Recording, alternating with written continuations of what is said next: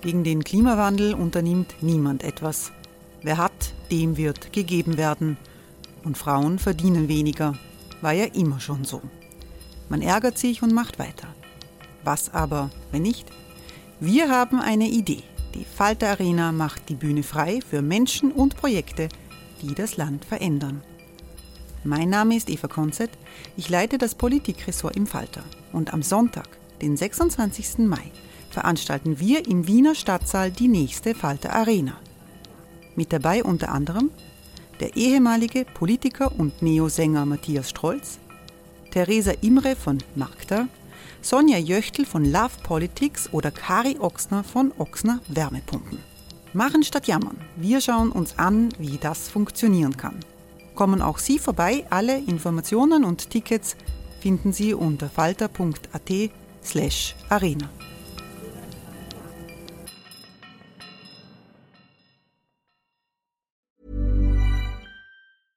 Ryan Reynolds here from Mint Mobile. With the price of just about everything going up during inflation, we thought we'd bring our prices down.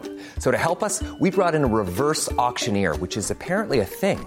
Mint Mobile unlimited premium wireless. Have to get 30, 30, bit to get 30, bit to get 20, 20, 20, bit to get 20, 20, bit to get 15, 15, 15, 15 just 15 bucks a month. So, Give it a try at mintmobile.com slash switch. $45 upfront for three months plus taxes and fees. Promo rate for new customers for limited time. Unlimited more than 40 gigabytes per month. Slows. Full terms at mintmobile.com.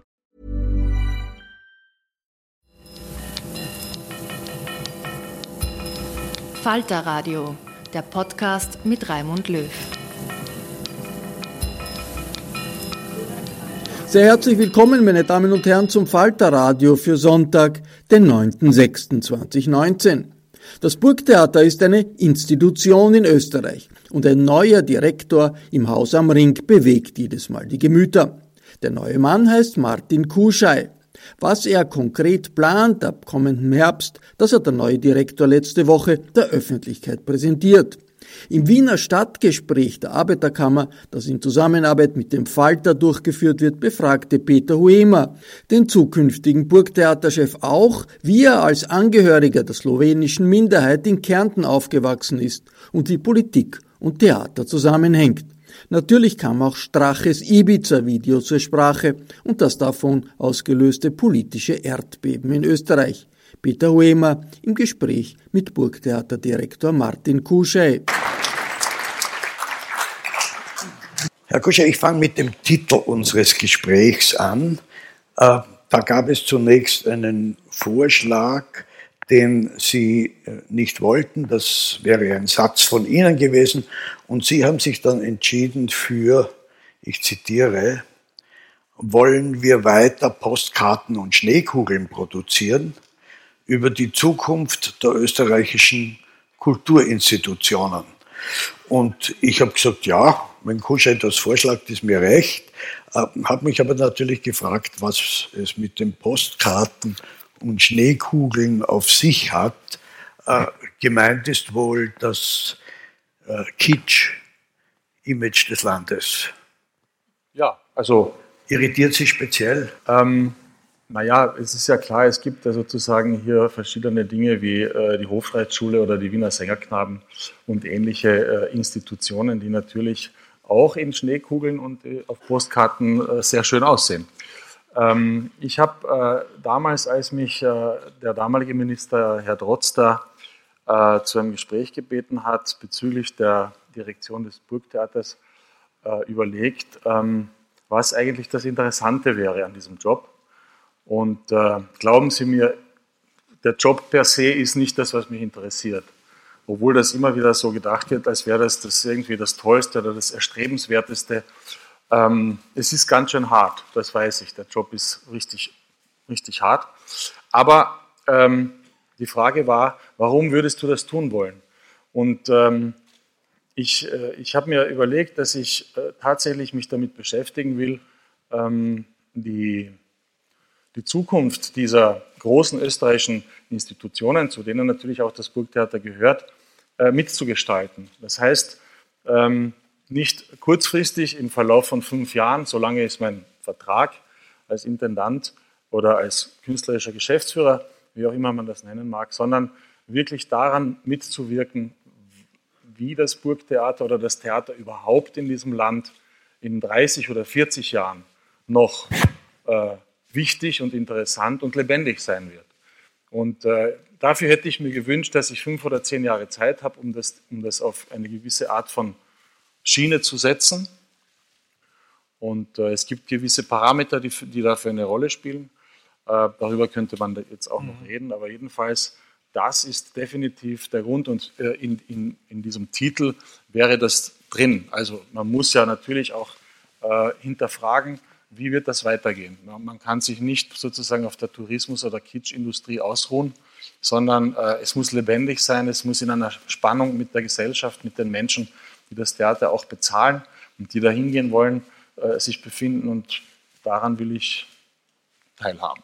Gut, wir reden jetzt dann gleich über das Theater, aber ich sage Ihnen, was mir dann am vergangenen Wochenende zu den Schneekugeln eingefallen ist, weil Assoziationen sind ja frei, die können ja irgendwo hingehen. Und mir ist zu Schneekugel eingefallen das Wunder von Ibiza.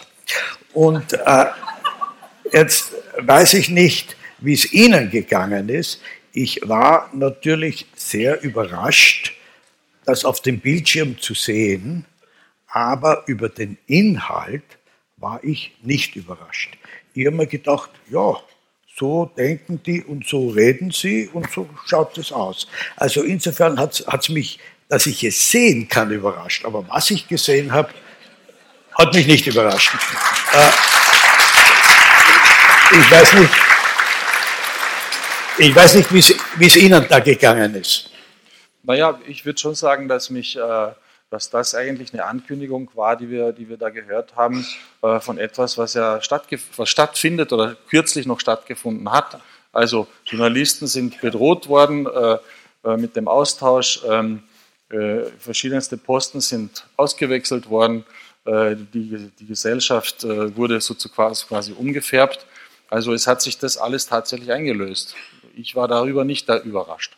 Ja, gut überrascht oder sagen wir erschüttert waren eigentlich nur die ÖVP-Politiker, die, die gerade von einer Insel eingeflogen worden sind oder so irgendwie. Gut, aber äh, wir kommen auf Theater und Politik natürlich noch zu reden. Ich möchte aber zunächst einmal über das Theater mit Ihnen reden und über Ihre Funktion.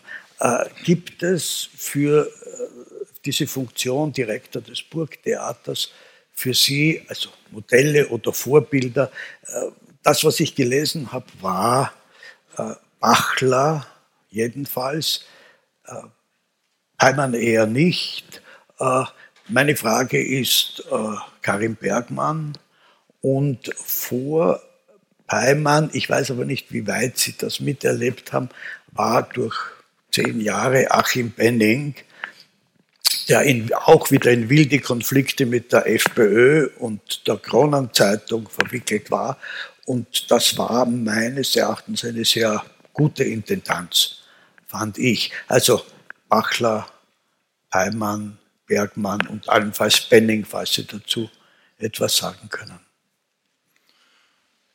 Naja, grundsätzlich äh, bin ich äh, nicht jemand, der sich sehr von einer Tradition ähm, äh, beeinflussen lässt oder den das interessiert.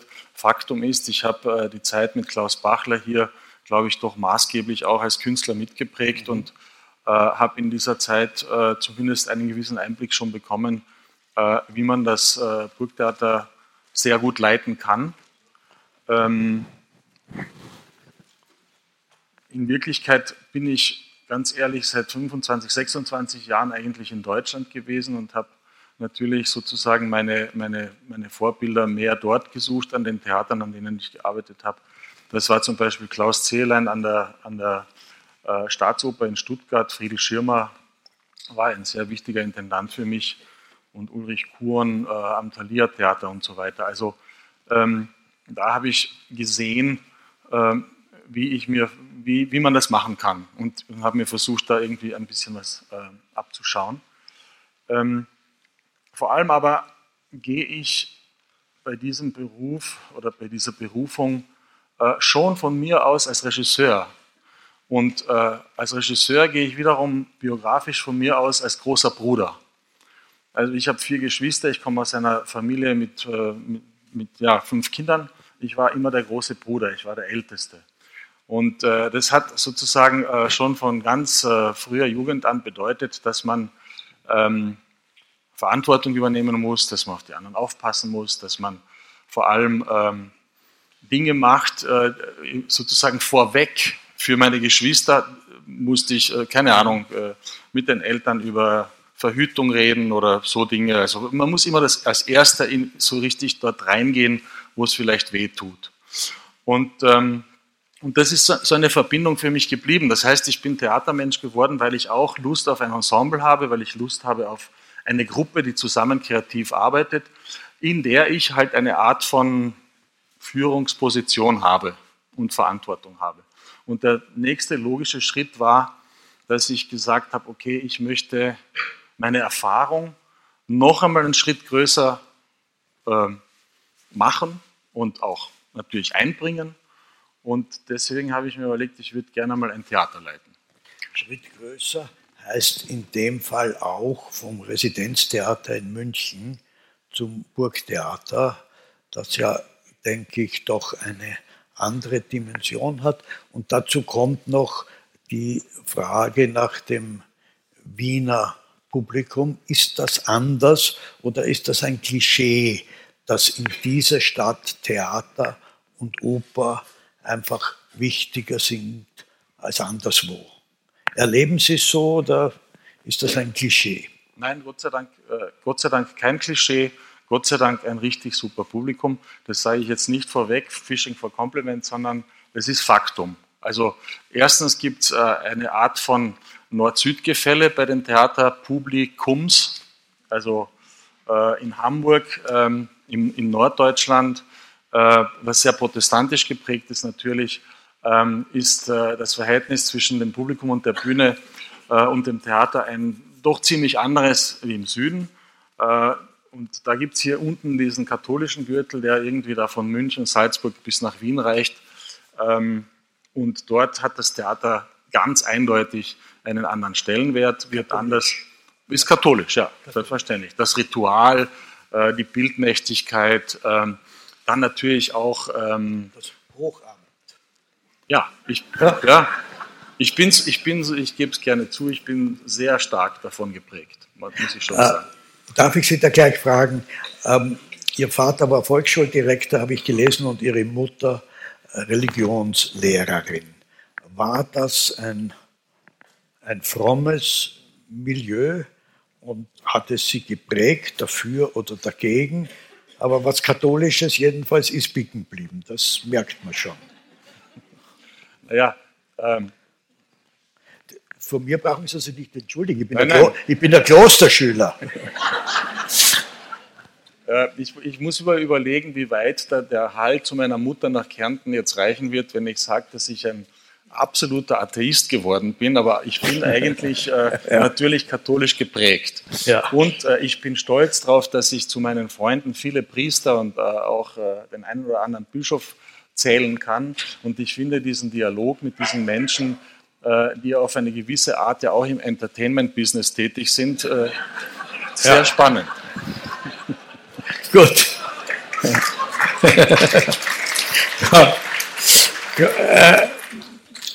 Kommen wir mal wieder zum Entertainment-Business und eine, eine äh, simple Frage, was Sie vorhaben. Ich habe gesehen, im Residenztheater haben Sie im Regelfall als Intendant im Jahr eine Inszenierung gemacht, manchmal zwei und nicht jedes Jahr, aber häufig dann eine Inszenierung anderswo. Ist das etwa eine Vorstellung, die Sie auch fürs Burgtheater haben Im Prinzip, äh, Im Prinzip ja, aber es stimmt nicht ganz. Also eine auswärtige Inszenierung habe ich eher selten gemacht. Mhm. Also äh, in den fünf Jahren oder acht Jahren jetzt am Residenztheater war es bis auf die eine oder andere Operninszenierung, die ich versucht habe, meistens im, im Sommer zu machen, in Aix-en-Provence oder in, im Covent Garden in London war das, äh, habe ich doch äh, eben wahnsinnige Lust mit den Schauspielerinnen und Schauspielern des Ensembles, des Theaters, das ich leite, ähm, alles zu machen. Also ich möchte mit allen arbeiten, ich möchte mit allen irgendwie zu tun haben, ich möchte sie in der Arbeit kennenlernen. Äh, Im Residenztheater war halt ein Ausflug nach Wien hierher für die Hexenjagd. Und äh, ich habe dann auch noch einmal eine Inszenierung in Turin gemacht auf Italienisch, mhm. äh, was mich äh, noch einmal sehr, sehr fasziniert hat, also noch einmal in einer anderen Sprache zu arbeiten. Äh, ich bin nämlich eigentlich Theaterregisseur geworden, weil ich möglichst international arbeiten wollte. Also ich mhm. wollte nicht auf den deutschen Sprachraum äh, fixiert bleiben und das hat sehr früh begonnen, dass ich eben äh, nach Slowenien gegangen bin. Früher war das noch Jugoslawien, dass ich da angefangen habe zu inszenieren. und durch die Oper ist man natürlich sprachungebunden und so hat sich mir praktisch die ganze Welt eröffnet oder erschlossen und da bin ich wahnsinnig stolz drauf. Und jetzt bin ich, glaube ich, bei der 115. Inszenierung angelangt und äh, aber auch ein bisschen des Reisens müde. Und dann habe ich gedacht, jetzt könnte ich einmal ein Theater übernehmen. Da muss ich nicht mehr so viel herumfahren. Gut. Gut. Äh, ehe, ehe wir über die Arbeit äh, mit den Schauspielern reden, Sie haben gerade angesprochen, äh, Oper und äh, Schauspiel. Sie haben mag auch wieder mit dem Katholischen zusammenhängen, eine starke Beziehung, so hatte ich jedenfalls den Eindruck, zur Musik. Und meine Frage zielt auch dahin, weil es ja, wie wir wissen, immer wieder Opernregisseure gibt, denen von der Kritik nachgesagt wird, dass sie überhaupt keine Beziehung zur Musik haben. Das stimmt in meinem Fall definitiv überhaupt nicht. Also ich glaube, dass ich Musik inszeniere. Mhm. Also ich, äh, mhm. ich kann leidlich eine Partitur lesen. Ich habe irgendwann auch, Gott sei Dank, äh, Klavier gelernt, schon sehr, sehr viele Jahre her, aber ich, ich kann Noten lesen. Ähm, und äh, ich hatte auch äh, von Anfang an, Gott sei Dank, ähm, fantastische äh, Dirigenten, die, die für mich Kollegen und Partner waren. Ähm, das hat angefangen äh, mit dem lieben Michael Gielen, der kürzlich verstorben ist leider. Das war eine für mich bahnbrechende Erfahrung, mit diesem unglaublichen Musiker zusammenzuarbeiten, der mich aber auch, äh, der ich damals noch sehr jung und sehr ungestüm war, äh, irrsinnig ernst genommen hat und der sich auf mich eingelassen hat. Äh, und dann, das weiß man natürlich, die große väterliche, freundschaftliche Beziehung äh, zu Nikolaus Hanoncourt, die uns ja viele Jahre äh, zusammengeschweißt hat, äh, die hat mich auch wahnsinnig geprägt. Aber eben, und mit diesen Menschen kann man muss man über Musik reden und man muss Musik verstehen. Und da bin ich wirklich stolz drauf, dass ich glaube, dass ich einfach durchs Hören und durch die Emotionalität der Musik äh, oder die Sprache der Musik äh, auch in der Lage bin, äh, Bilder zu schaffen, Geschichten zu erzählen oder äh, alles, was dazugehört. Mhm. Äh, reden wir über die Arbeit mit den Schauspielern. Ich will ein Beispiel bringen. Ich weiß nicht, wie weit Sie äh, Michael Haneke kennen. Bei dem ist es so, der hat, bevor er mit den Dreharbeiten beginnt, den Film komplett im Kopf. Der weiß genau, was die Schauspieler wie sagen sollen und wie tun sollen. Und der hat mir gesagt, wenn er 70 Prozent von dem, was er im Kopf hat, dann auch wirklich umsetzen kann, dann ist er zufrieden, weil mehr als 70 Prozent ist nicht drinnen, so bei seiner Art des Arbeitens. Und jetzt wollte ich wissen, wie Sie auf der Probe sind. Äh, haben Sie auch alles im Kopf oder entsteht die Arbeit auf der Probe? Darf ich, darf ich kurz, weil ich sehe, dass die Tontechniker da oben gerade durchdrehen. Ihr, ihr, ihr Mikro muss ein bisschen nach oben. Ich, ich helfe Ihnen. schon die ganze Zeit gedacht, irgendwas. So, Haben Sie irgendwas gehört von dem, was ich geredet habe? Gut, danke. Okay. Gut. Also, also ähm, um ein bisschen äh, aus dem Nähkästchen zu plaudern, äh, wie ist das als Regisseur? Ich ähm, entscheide mich, ein Stück zu inszenieren, beschäftige mich mit diesem Stück, lese es viele Male, äh, versuche auch äh, den Autor gut kennenzulernen. Nehmen wir zum Beispiel Grillparzer her, das war doch einer der, der wichtigsten Autoren, die ich in den früheren Jahren im Burgtheater auch inszeniert habe und entdeckt habe und vielleicht sogar auch neu entdeckt habe. Also ich habe dann alle Stücke... Der, ich sage es dazu, wer es von Ihnen nicht gesehen hat, wie dem, der lügt vor mehr als zehn Jahren. Ja, aber auch König Otto. Und der König Ottokar, der Ja. war dann in Salzburg und im Burgtheater. Richtig. Ja. Ähm, also ich, ich lese, ich habe dann auch alle Stücke gelesen von, von Mhm. dem Autor und äh, ich, mich interessiert die Zeit, mich interessiert die Zeit, in der er geschrieben hat und ich versuche halt irgendwo auch natürlich eine, eine Art äh, herüber äh, äh, Aktualisierung äh, für uns, selbstverständlich. Und da geht man so schwanger und, und, äh, und, und beschäftigt sich und, und äh, zum Teil muss man auch in so einer Vorbereitungsphase ganz viel Blödsinn machen. Also ich schaue immer ähm, zum Beispiel um neun die, die Nachrichten aus Österreich auf, auf irgendwo auf Dreisat äh, und dann gehe ich einkaufen, dann liege ich rum, dann denke ich, oh Gott, es ist bald Probenbeginn und jetzt fällt mir nichts ein und dann muss man noch viel mehr Blödsinn machen. Also man muss ganz leer werden, erst einmal. Man muss leer werden, damit man das Zeug, das man liest und das man, womit man sich beschäftigt, dass das in einen so reingeht. Und dann ist man so eine Art Transformator äh, und äh, entwickelt tatsächlich erst einmal tatsächlich, das würde ich mit Haneke sicher teilen, zu Hause eine Art von äh, fantastischem Gebilde, eine Geschichte, eine Art äh, natürlich auch schon äh, Bildgeschichte auf ein Bühnenbild bezogen. Äh, und äh, ich überlege mir dann, äh, wie kann ich etwas noch krasser machen oder wie kann ich es größer machen oder wo, wo, wo kriege ich einen äh, erhöhten Adrenalinspiegel bei diesem äh, Herumhängen. Ja, also dann, das ist einfach, das ist eigentlich die tollste Zeit für einen Regisseur. Also diese sechs Wochen vor der ersten Probe ist, ist für mich wunderbar. Ich mache eine Strichfassung, äh, montiere herum äh, und es ist einfach eine, eine sehr tolle kreative Zeit. Ähm, und nun würde man meinen, ich hätte alles fertig im Kopf beisammen. Warum schaut sie alle? Okay, das macht so nervös, wenn das Publikum nicht mich anschaut. Aber gut. Sie, Sie sind doppelt Ja. da. Klein, klein und groß. Aber jetzt frage ich Sie ehrlich, ne? das ist doch heute im Theater schon so oft. Ist das nicht ein Blödsinn? Also, das, oder? Das mache ich nicht. Und beim, äh, beim Karsdorf ist aber dann auch noch eine Glaswand davor, sodass Ja. man auch nichts hört.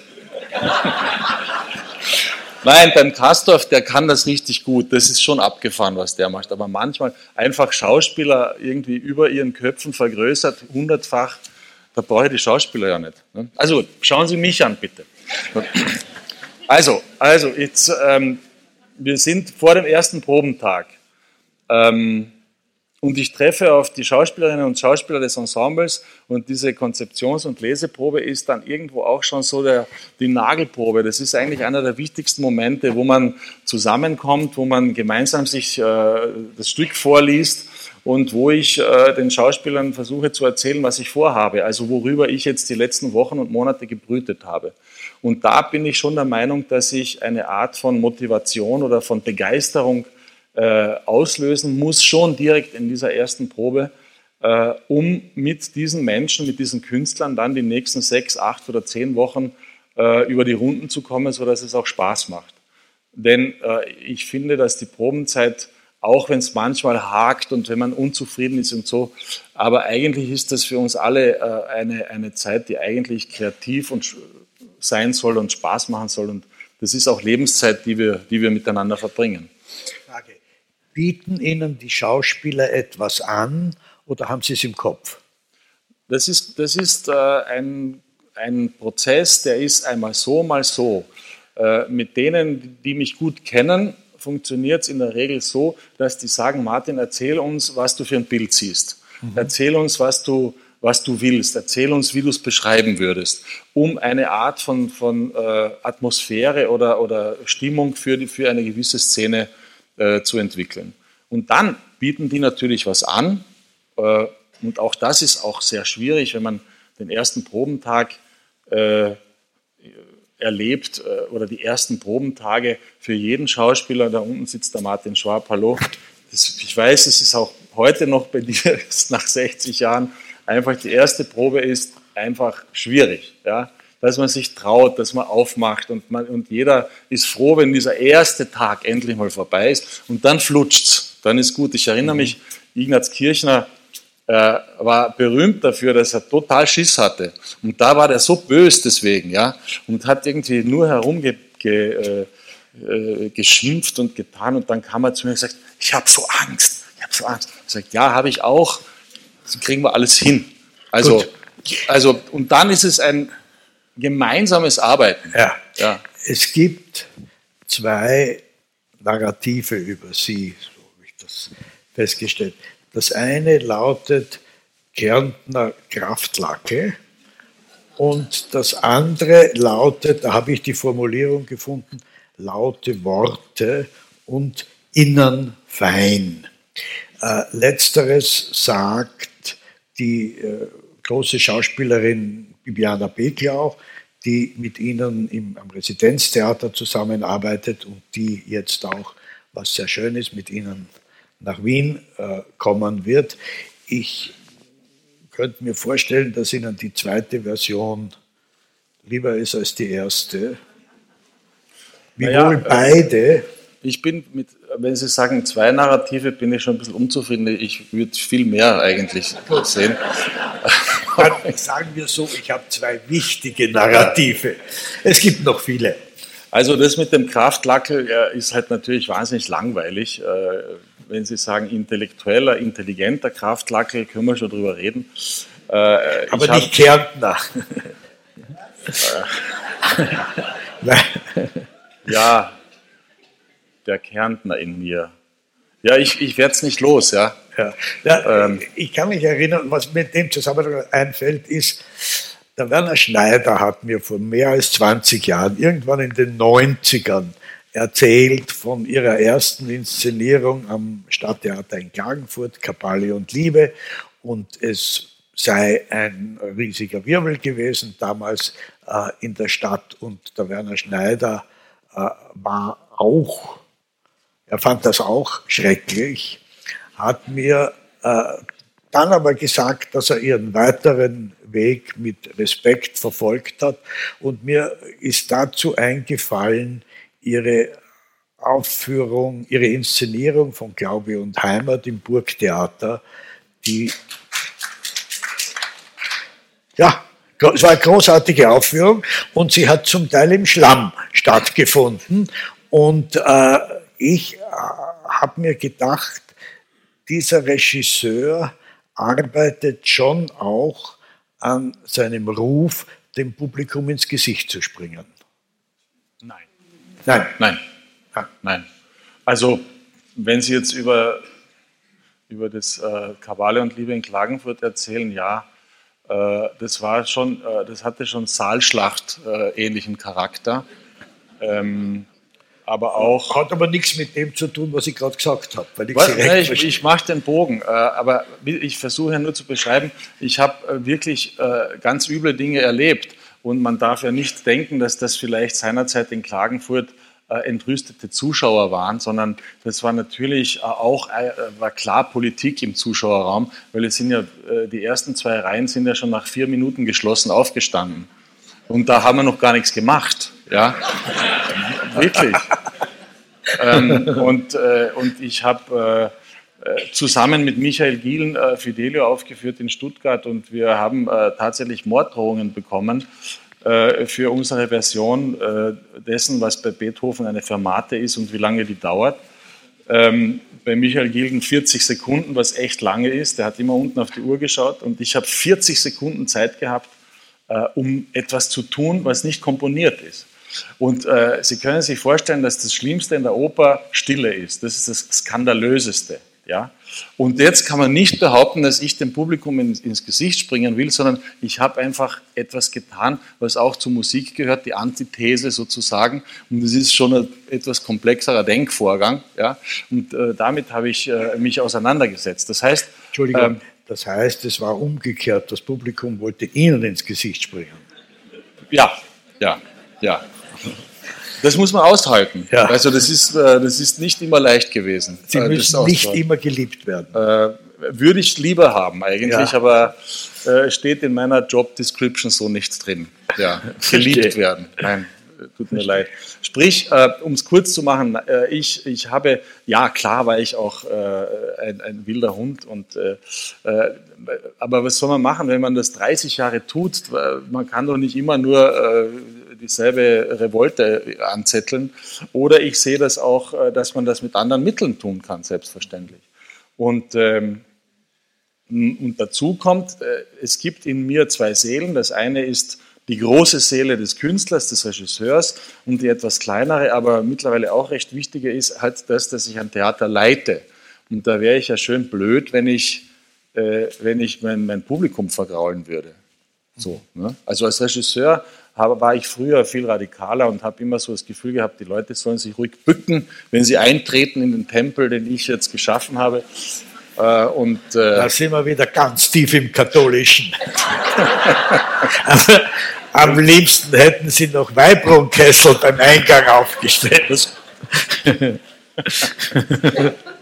Ja, beim Katholischen hat er aber dann ganz viel also mit so einer, mit so einer Grundschuldhaftigkeit äh, zu tun. Waren Sie je Ministrant? Das ist selbstverständlich.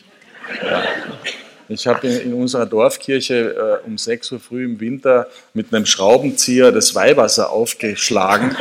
äh, wirklich wahr. Und ich habe noch die lateinische Messe erlebt und äh, äh eiskalte, eiskalte wie heißt das, Einzelmessen, also der Pfarrer und ich. Ja, sonst war niemand da. Also bei, bei uns, bei uns in der Klosterschule hat das geheißen Stille Messe. Ja, so. Ja, aber ich habe mehr das Theater, also Zuschauer war ja, ich. Ne? Ja, ja. So, ja. ja. Ah, kommen wir noch einmal auf Kärnten. Äh, Sie sind, äh, wie wohl Kärntner Slowene, so habe ich es äh, gelesen, aber ich weiß nicht, ob das stimmt oder gehört, äh, nicht zweisprachig aufgewachsen. Stimmt das? Das stimmt, ja. Das war. Äh, warum? Warum, warum? Äh, weil das wahrscheinlich Hunderttausende Kärntner auch so erlebt haben, die eigentlich slowenische Wurzeln haben und die halt im Lauf der, ab der Mitte oder Anfang des 20. Jahrhunderts einfach diese Sprache vergessen haben, weil sie sich geschämt haben, weil sie, weil sie unterdrückt wurden, weil sie es nicht ausleben durften. Und ein bisschen davon hat es auch in unserer Familie gegeben. Also die Muttersprache meines Vaters ist Slowenisch, aber er ist Kärntner Slowene. Äh, und äh, meine Mutter kommt aus Ruden, das ist exakt acht Kilometer über der Drau. Äh, ein anderes Nachbardorf praktisch und dort hat man sich entschieden, sozusagen in der Nazizeit sich auf die deutsche Seite zu schlagen. Und dieser, dieser Konflikt hat bei uns äh, überhaupt nicht militärisch oder so, äh, aber auch stattgefunden, so zwischen, nein, wir reden jetzt nicht mehr Deutsch, äh, wir reden jetzt Deutsch und wir reden nicht mehr Slowenisch. Ähm, und ähm, ja, irgendwann bin ich draufgekommen, dass mein Name ja eigentlich anders geschrieben wird, als ich es äh, gewohnt war von zu Hause. Ne? Mein, unser Name wurde immer noch mit SCH geschrieben als Kind. Und äh, ah, ich ja. glaube, mein Vater ist sehr stolz J, auf mich. Mit dem J hinten? Ja, mit dem J. Aber mit SCH? Ja, genau, so wie Schule. Und das wäre das Äquivalent im Slowenischen, ein S ja. mit einem Haken ja. drauf, so wie es in, meinem, in meiner Geburtsurkunde steht. Mhm. Und äh, wie gesagt, mein Vater, glaube ich, äh, war sehr stolz auf mich, als ich gesagt habe, so, ich schreibe das jetzt so, wie es gehört. Und äh, dann ist es klar, dass man sich auch dafür interessiert, was ist das eigentlich für ein Name, woher komme ich. Klar hat mein Vater mir versucht, irgendwie Slowenisch beizubringen, aber ich, ich habe ich hab den Vorteil gehabt, dass ich, als ich es dann später in Ljubljana gelernt habe, äh, keine Probleme mehr hatte mit der Sprache per se. Also diese, diese slawischen Worte und äh, Konsonanten, die man aneinander hängt, war für mich kein Problem. Das heißt, Sie haben es gelernt dann? Ich habe es richtig an der Uni gelernt und am Theater in Ljubljana. Und äh, ich habe ehrlich gesagt äh, Schwierigkeiten, äh, die Bauern bei uns zu Hause im Jauntal oder so zu verstehen, weil die Kärntner Slowenen haben einen grauslichen Dialekt. Den, das ist wie Kiswahili für mich. Ähm, und, und ich spreche eher so, ja, wie man verstehe. Ljubljana Slowenisch spricht. Ah, verstehe. In dem Zusammenhang noch, wenn man von der Kärntner Urangst spricht, die der viel zitierten, dann habe ich mir gedacht, eigentlich, was die Zweite Republik betrifft, ist diese Urangst etwas, was die Slowenen haben konnten und nicht die Kärntner Deutschen. Und äh, ich weiß nicht, wie weit in ihrem Demokratieverständnis die Minderheitenfrage und der Umgang mit Minderheiten einen besonderen Stellenwert hat aus dieser äh, biografischen Erfahrung heraus? Einen, einen absolut enormen Stellenwert. Mhm. Ähm, und ich, ich sehe mich auch ein bisschen als, als, als Botschafter in der Sache, weil natürlich die meisten Österreicher und Österreicherinnen vielleicht irgendwann mal da, was davon gehört haben, dass es da unten irgendwie ein paar Slowenen gibt, aber überhaupt nicht genau Bescheid wissen, historisch, worum es da geht. Mhm. Aber vor allem auch, und das ist genau das Stichwort mit der Demokratie und dem Demokratieverständnis, was heißt es, äh, einer Minderheit anzugehören und äh, bei, dieser Problematik gilt eben nicht, dass die Mehrheit bestimmt. Und da gilt eben nicht die Volksdemokratie, sondern das ist ja mhm. die, die große Errungenschaft einer, einer Demokratie, dass sie sozusagen ihrer Minderheit oder den Minderheiten, die es da gibt, äh, Rechte äh, äh, zuspricht, die man natürlich auf normalem demokratischen Wege nie erreichen kann, weil man ja Minderheit ist. Man wird nicht eine Mehrheit erreichen. Und da kann man eigentlich sehr stolz drauf sein. Und weil Sie von der Urangst sprechen, ja, die habe ich tatsächlich, obwohl ich wirklich sehr, sehr lange im Ausland war und sie fast vergessen habe. Aber als ich wusste, ich komme hierher wieder zurück und bis vor einer Woche oder zehn Tagen war die verdammt stark, die Urangst. Verstehe. Reden wir über Theater und Politik. Das ist ja nun ein Thema. Ich habe hier zwei, vom selben Tag zwei Interviews mit zwei Aussagen von Ihnen, die mir recht gegensätzlich zu sein scheinen.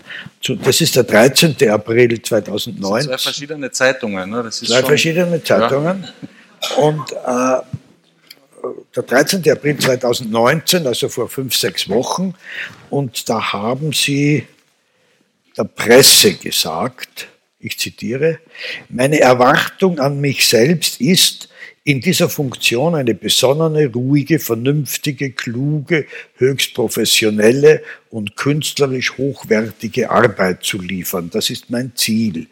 Ich möchte nicht in für mich unnötige Diskussionen und Prozesse in dieser Stadt und in dieser Gesellschaft hineingezogen werden. Ich habe das gelesen und mir gedacht, das klingt ein bisschen wie ein Kartäuser Mönch. Ar arbeiten und schweigen. Und ob er das zusammenbringen wird, da war ich mir sehr unsicher. Und dann habe ich aber zu meiner Beruhigung am selben Tag im Standard gelesen. Ja, es ist ein bisschen komisch. Äh, im, Im Standard gelesen, Frage, können Sie sich diese Rolle des Burgtheaters als Hort der Opposition vorstellen? Couchet? Definitiv. Äh, Moment, jetzt suche ich ja.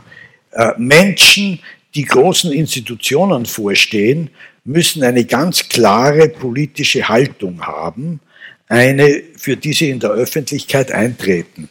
Dafür ist der Job des Burgtheaterdirektors sehr geeignet. Sie kennen mich. Ich melde mich zu Wort, wenn es was zu sagen gibt. Äh, jetzt ist die Frage, äh, Kartäuser oder der, der sich einmischt?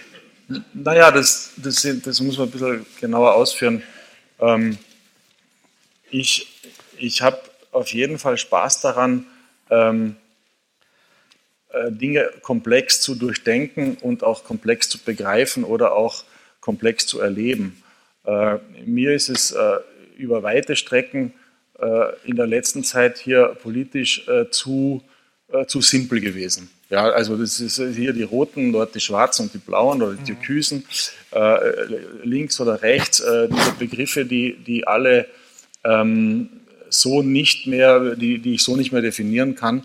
Und dass man auch zu, zu, zu diesen komplexen Themen, die uns, äh, die uns heute beschäftigen, ähm, genauer nachdenkt. Hey, it's Ryan Reynolds and I'm here with Keith, co-star of my upcoming film If, only in theaters May 17th. Do you want to tell people the big news?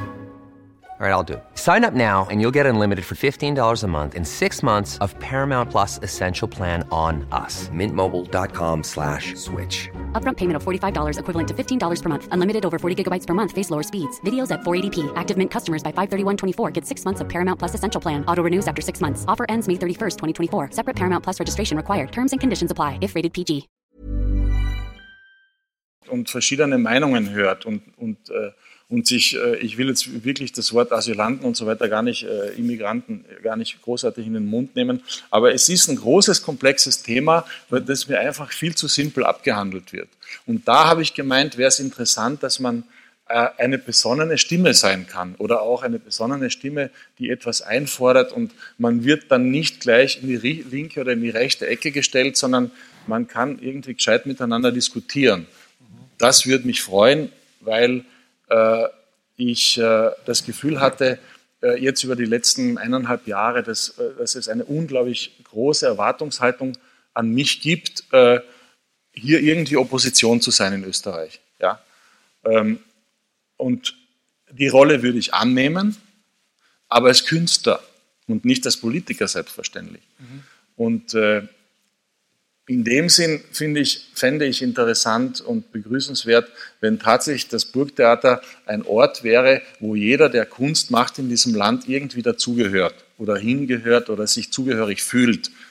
Das, das ist mehr eine ideelle ähm, Möglichkeit, aber das würde, würde mich freuen. Ich, bin, ich würde nicht Oppositionspolitiker unbedingt aufnehmen, würde ich jetzt auch aufnehmen, aber hauptsächlich äh, geht es mir um die Künstler, die sagen, hey, da passiert was, da wird über Dinge anders nachgedacht, da wird irgendwie geredet, da werden Fragen gestellt, Fragen aufgeworfen. Das heißt, sie wären auch aktionistisch, was Bachler als äh, die Regierung Schüssel-Haider, respektive Schüssel und Satrapen von Haider gekommen ist. Bachler war ja in dieser, in dieser in den allerersten Wochen sehr aktionistisch. Da gab es diese Diskussionen im Burgtheater. Ich habe auch welche geführt. Ja. Also das war eine, eine unglaublich aufregende und aufgeregte Periode, auch im Burgtheater selbst. Das, das ist eine Vorstellung von das, Ihnen. Das wäre auch mein Plan. Äh, und so viel kann ich schon verraten, dass es äh, tatsächlich zusätzlich zu dem normalen Spielplan eine ganz dezidiert äh, politische äh, Schiene im Burgtheater geben wird. Und es gibt in dieser Stadt viele, viele interessante Kollektive und interessante Menschen, die, die hier arbeiten, schreiben, auftreten, performen, was auch immer, die ich versuchen will, natürlich irgendwie auch mit dem Burgtheater zu connecten. Also ich, die, die dann im Burgtheater in einem, auf einem der Spielstätten, in einem der Spielstätten auftreten auftreten oder was vorstellen oder diskutieren ja. oder mit anderen zusammentreffen und so weiter und so fort. Gut, ja. jetzt um die Frage noch, wir kommen jetzt gleich wieder auf die Aufgabe des Theaters in dem Zusammenhang, um die Frage, wie sehr sie sich einmischen, äh, abzuschließen und das auch für die hier Anwesenden äh, zu klären. Sie haben äh, natürlich nicht den Kartäusermönch gemimt, sondern haben zum äh, Wunder von Ibiza sehr deutlich Stellung genommen. Ich zitiere, es wäre zu hoffen, dass dieser schonungslose Einblick in die kruden Gehirne zweier FPÖ-Politiker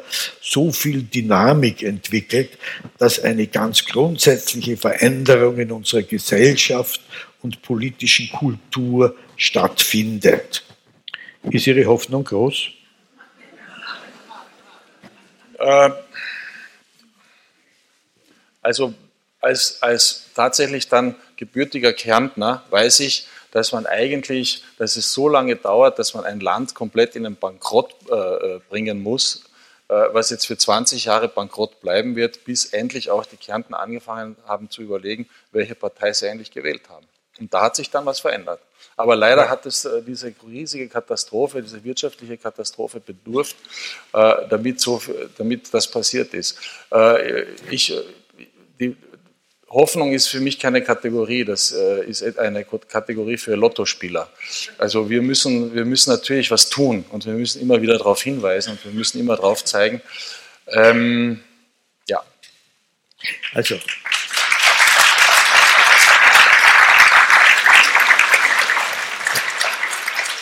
Äh, vor zwei, drei Tagen in einem Telefonat hat mir der Adri Heller gesagt, in unserer Lebenszeit wird es keine Beteiligung der FPÖ mehr in, an einer Regierung geben. Und ich habe gesagt, wenn es gut geht, in meiner Lebenszeit vielleicht nicht mehr, aber in deiner Lebenszeit, er ist sechs Jahre jünger als ich, in deiner Lebenszeit musst du damit rechnen. Äh, mittlerweile haben wir alle die Überlegung, was ist, wenn es sich für die ÖVP mit den Neos nicht ausgeht? Wer garantiert uns, dass dann nicht mit einer sozusagen bekehrten, erläuterten und so weiter und so fort FPÖ äh, ohne Einzelfälle, ganz bestimmt, schwören wir, im Herbst wieder eine Koalition zustande kommt. Also ich glaube, die Hoffen darf man, aber wir sollten es nicht zu hoch ansetzen, äh, glaube ich. Aber kommen wir jetzt wieder zur Aufgabe des Theaters in dem Zusammenhang. Äh, Karin Bergmann hat im, im, im Winter äh, dieses Programm bei Florian Klenk und Doron Rabinovic äh, in Auftrag äh, gegeben. Das ist eine Textmontage mit Zitaten führender rechtspopulistischer Politiker, Orban, Salvini, Strache und so weiter. Es heißt, alles kann passieren, ein Polittheater. Äh, ich habe es gesehen, sehr viele Menschen haben es gesehen. Es ist auch immer wieder ins Programm gekommen. Das war eine direkte politische Intervention des Theaters in eine real existierende Situation und eine real existierende Bedrohung. Äh, ist das etwa ein Modell, das Sie sich vorstellen könnten oder etwas, wo Sie sagen, ja, das ist eine Möglichkeit? Das ist auf jeden Fall eine Möglichkeit, ähm, aber man muss dabei, also ich würde, wenn ich jetzt also mich, mich direkt, wie soll ich sagen, so klar politisch positionieren oder, oder engagieren müsste, äh, natürlich auf einen größeren Effekt hoffen und, und das ein bisschen, ein bisschen krasser aufziehen, sage ich einmal. Äh, warum? Weil äh, die Gefahr bei diesen Geschichten ist, dass äh, Gleichgesinnte, Gleichgesinnte, Gleichgesinnten zuhören, die das Gleichgesinnte auf der Bühne auch vertreten. Und ähm, das ist total in Ordnung, aber ich, ich mir geht es doch um eine gewisse Nachhaltigkeit. Und da müsste man schauen, äh, welche Mittel und Werkzeuge es gibt, um, äh, ja, wie soll ich sagen, ich, ich, bin der Meinung, dass man im Zuschauer immer etwas äh, erschüttern muss. Und das meine ich jetzt nicht gewalttätig, sondern äh, auch sehr fein, psychologisch sehr fein. Also man muss beim Zuschauer etwas, etwas machen, dass er, dass er durchlässig oder zulässig ist für, für Dinge, die er, die er eigentlich so im normalen Leben nicht, nicht aufnehmen würde. Und, äh, und das würde mich interessieren am Theater. Also wenn man sich hinsetzt und sagt, ich, ich höre mir heute äh, rechtspopulistische Sprüche an, ist das sicher interessant. Äh, und, die, und die Kollegen, die das gelesen haben, äh, haben das auch toll gemacht und die Idee ist gut, es ist alles gut, aber man, man erfährt ja nichts Neues, ja, außer dass man es vielleicht nochmal geballt äh, zu hören bekommt. Ich verstehe. Ähm, jetzt aus meiner Erfahrung als äh, Kommentierender, äh, wenn ich etwas äh, für den Standard schreibe, dann äh, kann man mir auf die Schulter klopfen und sagt, ja, ja, das habe ich mir auch gedacht und das gefällt mir und so weiter und so fort. Jetzt meine ich aber die äh, Funktion der, ich will es jetzt nicht als Rudelbildung bezeichnen, sondern der Bestätigung, dass Menschen bestätigt werden in dem, was sie denken. Das ist schon, das ist schon auch eine wichtige Funktion, allen klarzumachen, äh, da gibt es andere, die genauso denken. Ja. Und das steht in der Zeitung, das ist schon eine Funktion. Auf der anderen Seite, ich, ich schreibe in Abständen, relativ nicht selten, für die kleine Zeitung in Graz, das ist ein katholisches, zum Teil liberales, zum Teil konservatives Publikum. Das ist natürlich insofern interessanter, weil man in dem Fall andere Menschen erreicht. Äh, gleichzeitig wissen wir aber beide, dass durch, es gibt den Blitzschlag, wo jemand etwas kapiert und dann ist es anders als vorher. Das ist aber selten. Im Regelfall, im, Reg ja, im Regelfall braucht es länger, damit eine Veränderung ein, eintritt. Und äh, insofern bin ich da nicht besonders optimistisch, aber trotzdem ist es wichtig, es zu machen. Ja. Ja. Ja, ja. gut. Äh, das war jetzt insofern ein guter Schluss, weil ich möchte nämlich jetzt zu einem anderen Thema kommen. Äh, Theater und Unterhaltung. Das ist ein ziemlich obszönes Wort, ich weiß es. Äh, unterhalten. Nein? Nein? Gut. Also, äh, ich fange ich fang mit einem konkreten Beispiel an. Die Karin Bergmann hat zu Beginn ihrer Direktion, als die Kassen absolut leer waren, das Konzert von Hermann Bahr angesetzt. War, eine, war in einer hervorragenden Besetzung. Äh, Publikum ist gekommen, Theater war voll, wenn es gespielt worden ist. Man hat es ihr aber doch übel genommen, äh, dieses etwas ranzige Stück und so weiter. Gut. Und jetzt am Schluss ihrer Zeit hat sie vor kurzem angesetzt im Casino die Sextantstunden und da wurde ihr wieder übel genommen ein so leichtes Stück, das ist intelligentes, aber sentimentales amerikanisches Stück, aber ein leichtgewichtiger Text. Im Casino, wo doch so viel Experimentelles passiert ist, anzusetzen. Und äh, äh, meine Frage ist jetzt schon, äh, vergessen wir einmal die Theaterkritiker? Äh, darf ich mich im Theater auch unterhalten? Ja, aber selbstverständlich. Aber ähm, also die Theaterkritiker haben ja dazu überhaupt nichts zu sagen.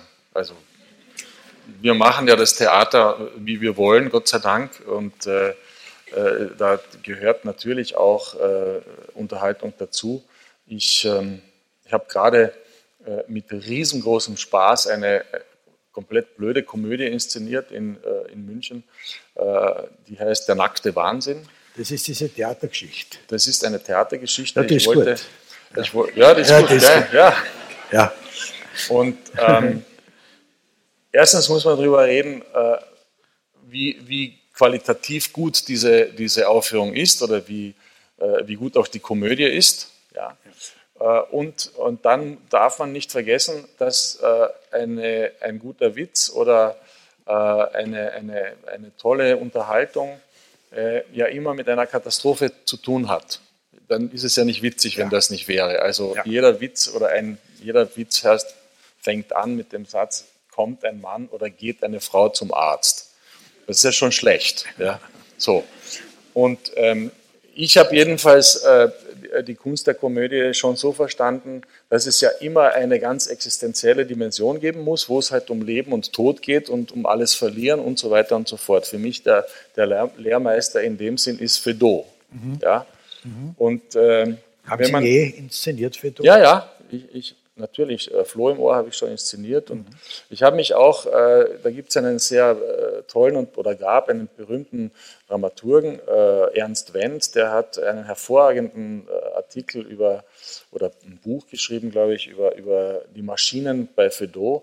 Und das ist ganz klar auch aus der, aus der Zeit, Ende des 19. Jahrhunderts, äh, herauszulesen, warum diese total durchgeknallten äh, Verwechslungs- äh, und maschinellen Komödien so sein mussten. Und wenn eine Komödie also auch so eine Verwurzelung in einem gesellschaftlichen Zustand hat, dann ist es ein perfekter Zustand. Mhm. Äh, also für jemanden, der, der, der, der auch heute Komödie und Theater machen muss. Ich habe auch äh, zum Beispiel das Sparschwein von Labisch mhm. in Slowenien inszeniert. Ähm, es sind äh, vier Provinzler oder einige Provinzler aus der französischen Provinz, die so einen Sparvereinsverein haben äh, mit so einem Sparschein und das schlachten die und die sagen, sie fahren nach Paris. Und äh, das war äh, kurz nach der Französischen Revolution, Anfang des 19. Jahrhunderts und Äh, da war praktisch die Demokratie noch ganz was Neues, auch nach der Französischen Revolution. Und äh, das ist höchst lustig und amüsant zu sehen, wie die halt nicht klarkommen mit der Demokratie, wie abgestimmt wird und so weiter und so fort. Und nun konnte man dieses Stück unglaublich toll in Slowenien ähm, Anfang der 2000er Jahre, die kamen gerade zur EU und haben den Euro und so weiter und alles gehabt. Also es war perfekt, ein Stück, das 150 Jahre alt war. Also wenn das auch noch dazu kommt ja. bei einer Komödie, dann äh, macht es wirklich ultra guten Spaß. Und, ja. äh, also das Burgtheater hatte vor zwei Jahren oder also ungefähr, äh, haben sie die Pension Schöller gespielt. Ich habe es nicht gesehen, aber nach dem, was ich gehört habe, war das Stück in dieser Aufführung des Burgtheaters eigentlich nicht wirklich zu erkennen. Und äh, das heißt, man setzt etwas an und dann irgendwie ist es einem doch wieder peinlich und Herr Kriegenburg oder wer immer inszeniert. Und äh, dann verändert sich die Pension Schöller. Äh, ein anderes Beispiel äh, ist äh, Nestroy, der äh, ich erinnere mich an die Höllenangst und ich will Ihnen nicht nahe treten, aber das war für mich die, der beste Nestor in Jahrzehnten, diese Aufführung der Höllenangst. Die fand ich wirklich großartig. Ähm, ich habe sie gesehen 50 Jahre davor mit dem Hans Moser in, in der Josefstadt. Gut, also äh, haben Sie vor, Nestroy, ich will Ihre Pressekonferenz nicht vorwegnehmen aber ist mein Mikro wieder weg? Aber haben Sie vor, Nestroy äh, A zu spielen und B zu inszenieren? Also jetzt im aktuellen Spielplan ist es nicht vorgesehen, aber was nicht ist, kann er noch werden. Sollte. Ja, auf jeden Fall. Sollte, äh, ich, ja. Ah, Sie haben gesagt, es gibt kein Nationaltheater, habe ich irgendwo gelesen. Verstehe ich absolut. Aber äh, wenn Sie Österreicher, also Nestroy zum Beispiel, ich weiß nicht, wie es mit Horvath ist, welche Beziehung Sie zu Horvath haben. Zu Nestroy haben Sie erkennbar eine starke Beziehung. Zu Schönherr und zu Grillparzer auch. Das haben wir im Burgtheater ja gesehen. Aber ich habe die größte Beziehung zu Horvath. Zu Horvath. Von allen. Ja. ja. Das ist mein Mann, also mhm. mein Dichter. Verstehe. Ja. Nur Horvath wird so auch gespielt. Was Sie gemacht haben mit den zwei Schönherrstücken und mit den zwei Grillparzerstücken, das war das wirklich Interessante, weil beim Schönherr, ja, das ist, der würde sonst nicht gespielt, wenn Sie sich seiner nicht annehmen. Und dafür vielleicht, aber gut. Und beim Grillparzer, der hat einfach auch anders ausgeschaut. Also für den, der lügt, zu inszenieren, ist ja eine tollkühne Entscheidung. Aber, aber das ist sehr schön, weil Sie alle diese Stücke jetzt äh, gerade ähm, äh, erwähnen. Ähm, was diese Stücke verbindet und sogar fast vergessene Stücke wie von äh, Schönherr, mhm. ähm, die haben eine Ideologie. Die sind geschrieben worden aus einem gewissen Impetus zu einer gewissen Zeit, zu einem gewissen gesellschaftlichen äh, Aufbruch oder einem, einem in einer interessanten Phase. Und Nestor selbstverständlich auch. Keine, ist ja keine Frage. Und das macht für mich äh, Stücke grundsätzlich interessant. Und wenn man, wenn man das auch dann ernst nimmt, vor allem Grillparzer, äh, das ist ein hochpolitischer Autor gewesen, äh, der, der uns äh, dummerweise, also heute lernt man der Grillparzer nicht mehr in der Schule leider, aber wir mussten es noch lesen und das war auch schlimm. Also es war für mich der Grund einer späten Rache an meiner Deutschlehrerin, ehrlich gesagt, dass ich das Stück mal richtig inszeniert habe. Aber ähm, heute, heute findet das leider nicht mehr statt. Aber das, wenn man das gut erklärt, ja, auch also Kindern in der Schule und wenn man das eben auch gut einem Publikum erklärt mit einer Aufführung, dann ist Grill Barzer einfach ein super politischer Autor. Mestro ist ein politischer Autor. Schönherr ist ein politischer Autor. Schönherr war ein Nazi, ein, ein, ein Vorgänger des Faschismus. Und äh, du kannst interessanterweise seine Stücke ideologisch total gegen ihn drehen. Ja? Also der, der, ist, der wäre meiner Meinung nach ähm, von den Sujets, von der Psychologie der Figuren her, wäre der locker äh, Drehbuchautor in Hollywood geworden. Ja? Aber er war halt irgendwie ein Tiroler Nazi, schlussendlich. Deswegen mhm. wurde er zu Recht auch nicht gespielt. Jetzt, jetzt nimmt man aber wieder so Stücke her, die so ideologisch äh, falsch äh, eingeordnet wurden oder auch geschrieben wurden. Und wenn sie gut sind, kann man sie auch umdrehen. Ja? Und das ist in beiden oder drei Fällen, ich habe, glaube ich, schon drei oder vier Stücke inszeniert von, von Schönherr, der hat ganz was anderes gewollt. Ja, ich habe ein Stück gemacht, äh, ganz, das war mein erstes Stück S. Ja, das war so ein Euthanasiestück ja, von 1910. Äh, wurde, glaube ich, sogar am Burgtheater uraufgeführt. Äh, auch der Weibsteufel ist ja um Gottes Willen nicht ein feministisches Stück, ja, sondern er hat da den Teufel an die Wand gemalt und hat gesagt, die armen Männer, wie die irgendwie äh, unter dieser Frau leiden, weil die falsch und verlogen und, und so weiter ist. Äh, und ich nehme an, viele von Ihnen haben das gesehen, den Weibsteufel. Äh, mit der tollen Birgit Minichmeier zusammen war das ein ultrafeministisches Stück und da bin ich auch wirklich stolz drauf. Also man kann mit, mit solchen Stücken eine klare politische Message absetzen. Mhm. Gilbert ist natürlich. Das, Entschuldigung, das, das ja. verrate ich jetzt. Ja. Der Weibsteufel kommt wieder zurück nach Wien. Ah ja. ja. So. Die, die, die, Wiener Aufführung mit den Baumstämmen. Ja. ja. Genau. Äh, ist natürlich am allerpolitischsten in seinen Tagebüchern und ja. äh, wie dem der Lügt ist an sich ein Lustspiel und wenn ich es recht im Kopf habe, in ihrer Inszenierung sind am Schluss alle tot. Ich kann mich nicht mehr erinnern. Ja, ich sag's Ihnen. Okay. Sie, waren, sie waren am Schluss alle tot, weil sie sagen, das Komische entsteht ja durch die Tragödie. In, dem Fall, in dem Fall war es so. Bleiben wir einen Moment bei alle tot. Äh, es gab zunächst einmal eine Riesenaufregung in Wien um die Frage, welche Schauspieler werden verlängert und nicht verlängert. Das hat mich auch nicht gewundert, weil diese Stadt, wie Sie wissen, ist eine, eine, eine wo Schauspielerinnen und Schauspieler einen ganz besonderen äh, Stellenwert haben. Daher ist die Frage, äh, wen verlieren wir, wen werden wir verlieren, eine hochdramatische. Aber ich glaube, das hat sich mittlerweile gelegt, wenn ich es recht verstehe. Äh, die Frage, die mich aber jetzt interessiert, ist, was Sie übernehmen werden vom jetzigen Programm in den Herbst. Da ist zum Beispiel ein Stück, bei dem es mich besonders interessiert, weil ich gehört habe, dass Sie es nicht übernehmen. Das ist The Who and the What. Eine, ein, ein unglaublich gescheites Stück in einer ausgezeichneten Aufführung in Wien. Und da habe ich mir gedacht, das ist schade, wenn das vom Spielplan kommt. Haben Sie es gesehen? Ja.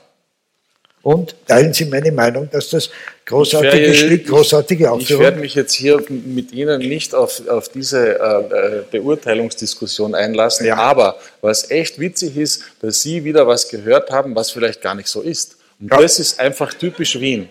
Deswegen... Ja, ja.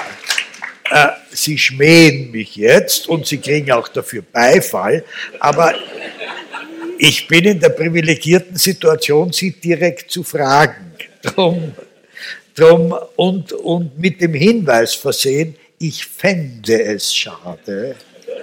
Dann kann ich, Ihnen, dann kann ich Ihnen netterweise sagen, wir haben heute gerade äh, tatsächlich in unserer Leitungsrunde drüber gesprochen, wie wir mit der Who and the What umgehen und ob wir es vielleicht doch spielen. Aber das heißt nicht, dass wir es tun oder nicht tun. Deswegen Aha. lassen Sie uns unsere Aha. Arbeit tun und sich überraschen. Das heißt, da kommt mein Rat zur rechten Zeit. Aber gut. ah. Ah. Ah. reden wir noch, übrigens, die Raten fand ich auch großartig, aber jetzt höre ich auf. Jetzt höre ich auf.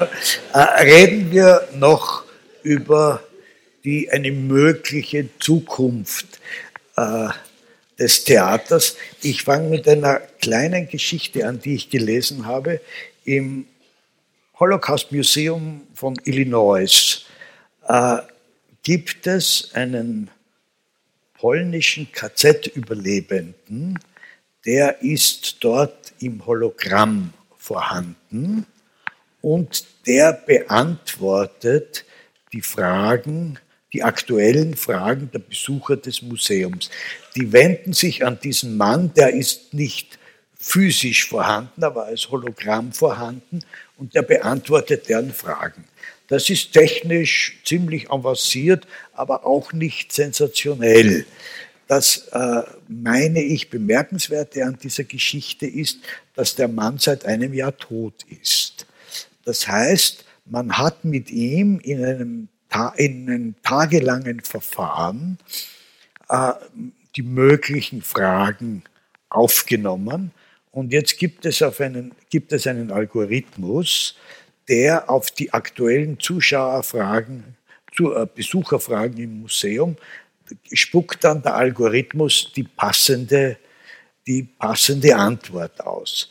Und jetzt äh, führe ich den äh, Gedanken weiter. Es ist heute technisch bereits möglich, einen neuen Film zu drehen mit Marilyn Monroe, Hans Moser und Simone Signoret.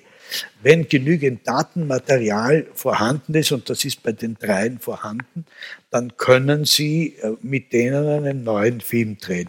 Dasselbe geht an sich auch schon im Theater, dass die, die handelnden Personen nur mehr holographisch, äh, nur holographisch vorhanden sind, bei genügendem Datenmaterial. Es ist nur momentan noch viel zu teuer, aber es wird äh, billiger werden.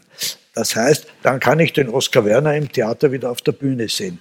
Das heißt, die Frage ist unter all diesen technischen Bedingungen, wie hat das Theater eine Zukunft? Ich zitiere noch einmal, ich habe ihn vorher erwähnt, André Heller, der überzeugt ist, es wird ein großes Theatersterben geben und einige äh, Spitzeninstitute in den großen Städten werden übrig bleiben, das Burgtheater zum Beispiel, aber das Theater als Institution werde sich in Zukunft nicht halten können. Letzter Satz dazu. Ich habe gestern gehört, die Besucherzahlen des Filmmuseums, die gehen zurück, höre aber gleichzeitig andere Cinematheken haben einen größeren Publikumsverlust als äh, das Filmmuseum in Wien und die Kinos insgesamt, also nicht die Art-Kinos, sondern die normalen Kinos, haben auch denselben Publikumsschwund.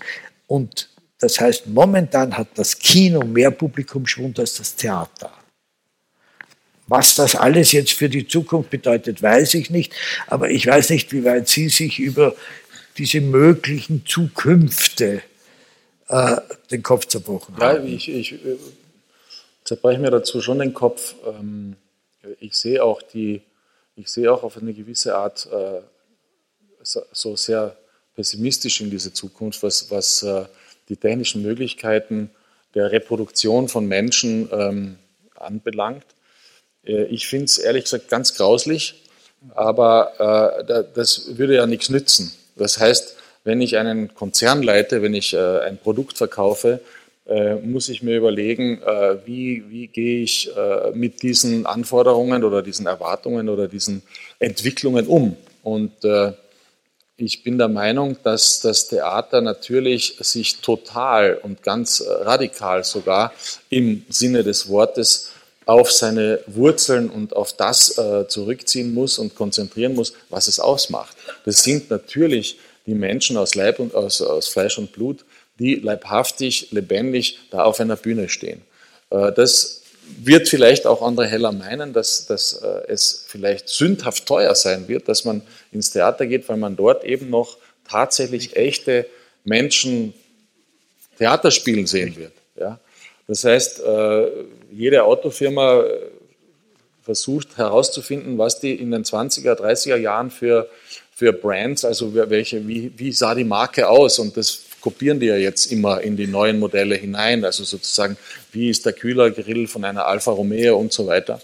Äh, und ich denke, beim Theater muss man so ähnlich, so ähnlich vorgehen und sagen, so, wir, wir, wir müssen das total in den Fokus stellen und wir müssen von ganz von früh an äh, vor allem die Kinder und die Jugendlichen damit konfrontieren und, und die nicht auslassen in ihre Handywelt. Ja? Und wir müssen irgendwie massiv, massiv daran arbeiten, das wollen wir auch. Ich habe vorher geredet, wie sehe ich, äh, wie will ich mit der Zukunft umgehen und da wollen wir ganz stark äh, was tun und äh, noch was, zwei Sachen fallen mir dazu noch ein. Das eine ist, äh, hier und da schaue ich mir einfach so Bauerntheater an. Ja, also so ganz, ganz simples irgendwo im Sommer oder in irgendeinem Dorf auf irgendeiner Wirtshausbühne oder so, schaue ich mir gern so Sachen an.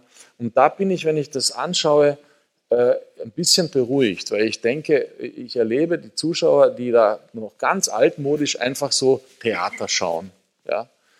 Ähm, und das Zweite ist, gerade weil ich, äh, weil ich vorher darüber gesprochen habe, der nackte Wahnsinn in, in, äh, in München hat innerhalb von sechs äh, Monaten, glaube ich, 30 äh, Aufführungen gehabt, was für ein Theaterstück sehr viel ist in dieser kurzen Zeit. Die waren alle ausverkauft und ich fand es wahnsinnig köstlich, im, im, im Publikum zu sitzen und links und rechts um mich die verschiedensten Menschen zu sehen. Äh, junge, alte, was auch immer, äh, äh, also so, so, Typen, die irgendwie mit dem Skateboard da reinkommen, genauso wie äh, sonore Herren mit Hörgeräten und so. Also, ähm, und die haben sich alle scheckig gelacht. Und das hat mir schon eine, eine gewisse Befriedigung und, und eine gewisse Hoffnung gegeben. Also ich glaube, dass Homo Ludens, also der spielende Mensch, der Mensch, der Interesse hat an, an, an Theater, äh, das muss man fördern, das muss man erhalten und dann brauchen wir echt keine Hologramme.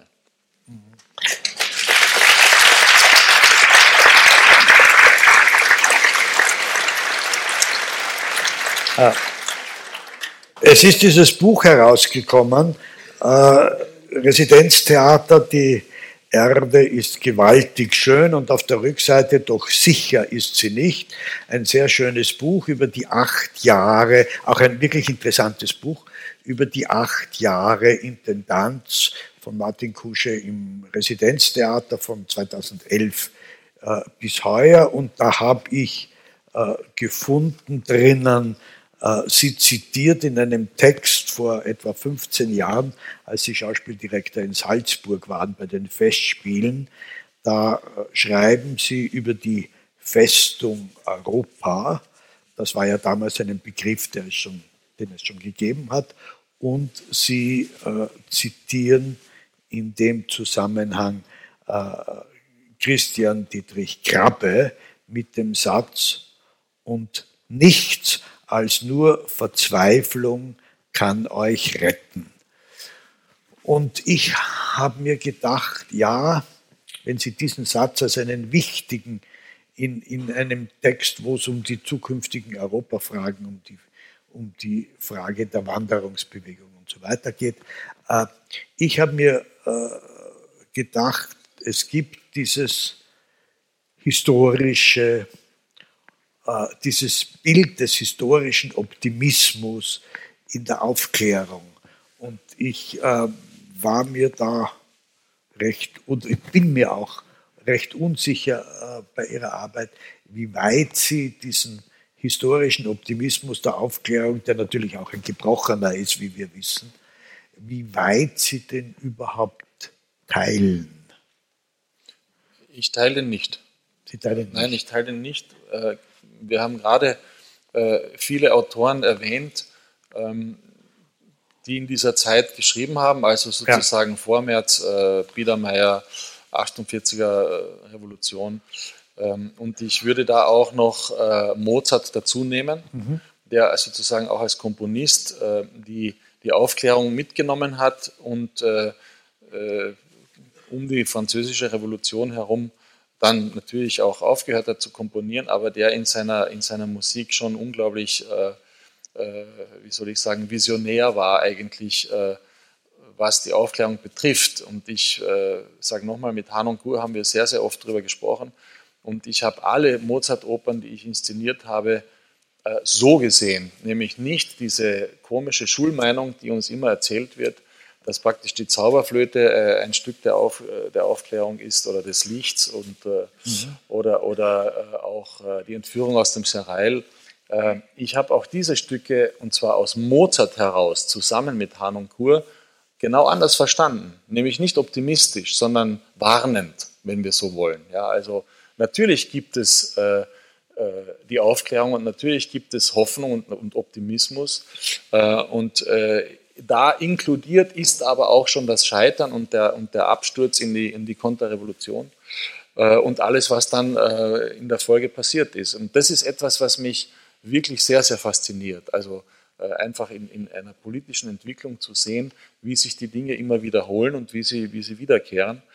Ähm, zum Satz vielleicht noch von Grabe, äh, das schließt an äh, an das, was ich vorhin gemeint habe, wie interessant es ist, über Dinge anders nachzudenken und dass man äh, von einem Dichter einen Anstoß bekommt mit so einem Satz. Nur Verzweiflung kann uns oder euch retten. Also diese schwarze Utopie, die ja auch ein, ein, ein äh, Sujet der, äh, des 19. Jahrhunderts ist, äh, finde ich hochinteressant. Und, mhm. und gerade wenn man aus so einem simplen, katholisch geordneten Land oder Gesellschaft kommt wie ich, bin ich immer total begeistert, wenn endlich mal jemand anders denkt. Mhm. Ich habe, ich bin als Jugendlicher äh, schier in Ohnmacht gefallen, als ich erfahren habe, dass es ja noch eine Bibel gibt oder ein Testament, das die Kirche gar nicht erwähnt. Ich konnte das nicht glauben. Ich dachte, hallo, die Evangelien, das ist doch, das ist doch in Stein gemeißelt. Die Apokryphen. Ja, ja, und irgendjemand sagt, hey, Alter, da hat es noch eine Frau gegeben, die Lilith hieß und so.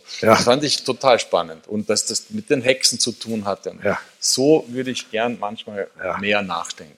Jetzt habe ich zum Schluss äh, doch noch einen einen wunderbaren und optimistischen Satz, den ich auch in Ihrem Buch gefunden habe. Er stammt von Augustinus und lautet, die Hoffnung hat zwei schöne Töchter. Sie heißen Wut und Mut. Wut darüber, dass die Dinge so sind, wie wir sie sehen. Mut, um sie so umzugestalten, wie sie sein sollten. Passt das für Sie? Ich sollte das Buch mehr lesen, weil es wüsste jetzt. Es ist wirklich ein spannendes und ein, ein sehr gescheites Buch und ich danke Ihnen ganz herzlich für das Gespräch und Ihnen für Ihr Interesse. Sie hörten den neuen Burgtheaterdirektor Martin Kuschey in einem Gespräch mit Peter Huemer beim Wiener Stadtgespräch am 23.05.2019. Ich verabschiede mich von allen Hörerinnen und Hörern, die uns auf UKW hören, im Freirad Tirol und auf Radio Agora in Kärnten. Kultur und Politik, das gehört im Falter mehr zur Pflicht als zur Kür. Ein Abonnement des Falter kann man auch im Internet bestellen. Das geht über die Internetadresse falter.abo.at. Und auch den Falter Podcast können Sie abonnieren. Das kostet gar nichts und sichert, dass Sie jede Ausgabe auf Ihr Smartphone geschickt bekommen oder auf jedes andere Gerät, auf dem Sie uns hören. Ursula Winterauer hat die Signation gestaltet. Ich verabschiede mich bis zur nächsten Folge. Sie hörten das Falterradio, den Podcast mit Raimund Löw.